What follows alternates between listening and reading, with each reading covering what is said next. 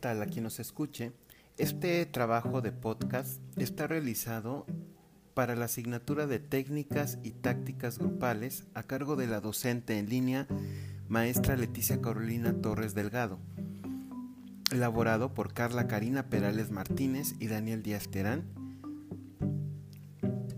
dentro de la licenciatura en Desarrollo Comunitario de tercer semestre de la Universidad Abierta y a Distancia de México.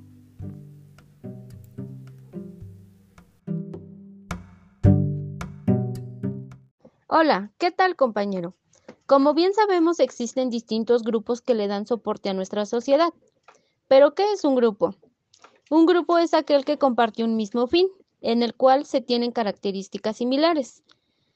En los grupos se realiza un proceso de interacción y durante este proceso pueden llegar a surgir conflictos. Para ello es muy importante conocer cómo son estos grupos, cómo funcionan, y cómo podemos intervenir a través del uso de estrategias.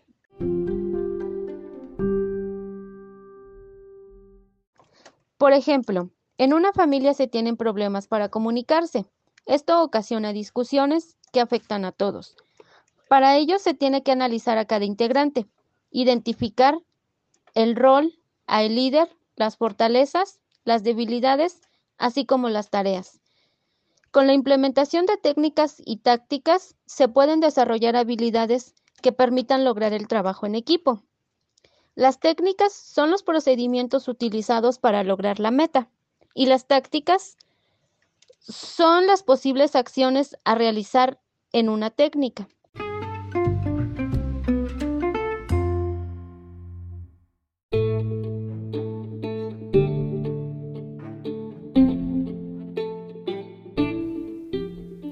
Compañera. Las técnicas y tácticas de la dinámica de grupos constituyen un conjunto de procedimientos y medios para ser utilizados en situaciones con dos o más personas.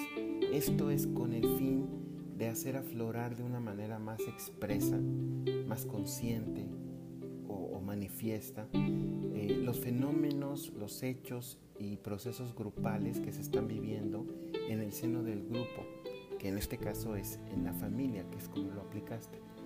Estas técnicas y tácticas de dinámica de grupos ayudan con mucha eficacia al autoconocimiento eh, de una realidad psicosocial entre el grupo y se utilizan como instrumento de ayuda para resolver los problemas que pueda tener con una actitud de respeto, con una, actitud de tolerancia, apertura de ideas, autorreflexión, compromiso, honestidad y responsabilidad.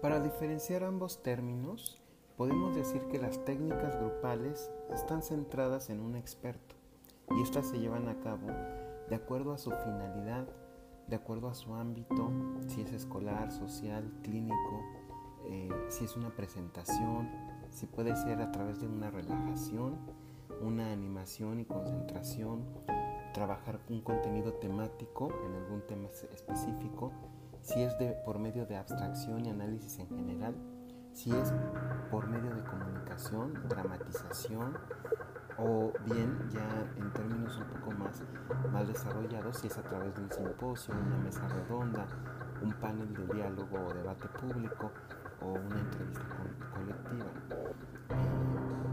Eh, mientras, que, mientras que las tácticas están centradas en el grupo y se desarrollan como ejemplo de iniciación y comunicación, de estructuración, tácticas reflexivas, tácticas de aceptación, de alentamiento, de en cualquier momento sustancial, de silencio incluso, de contextualización, de interpretación, confrontación y clarificación, o simplemente de terminación de un proceso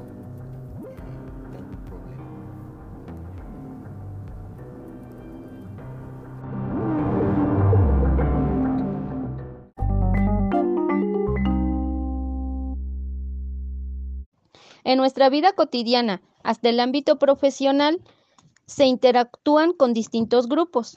Por eso es muy importante saber cómo intervenir y hacerlo de manera objetiva, considerando el contexto que se tiene. Desempeñando el rol adecuado, caracterizar el grupo y priorizar los conflictos para atenderlos a través de la implementación de estas estrategias para poder dar soluciones y que los propósitos grupales sean exitosos.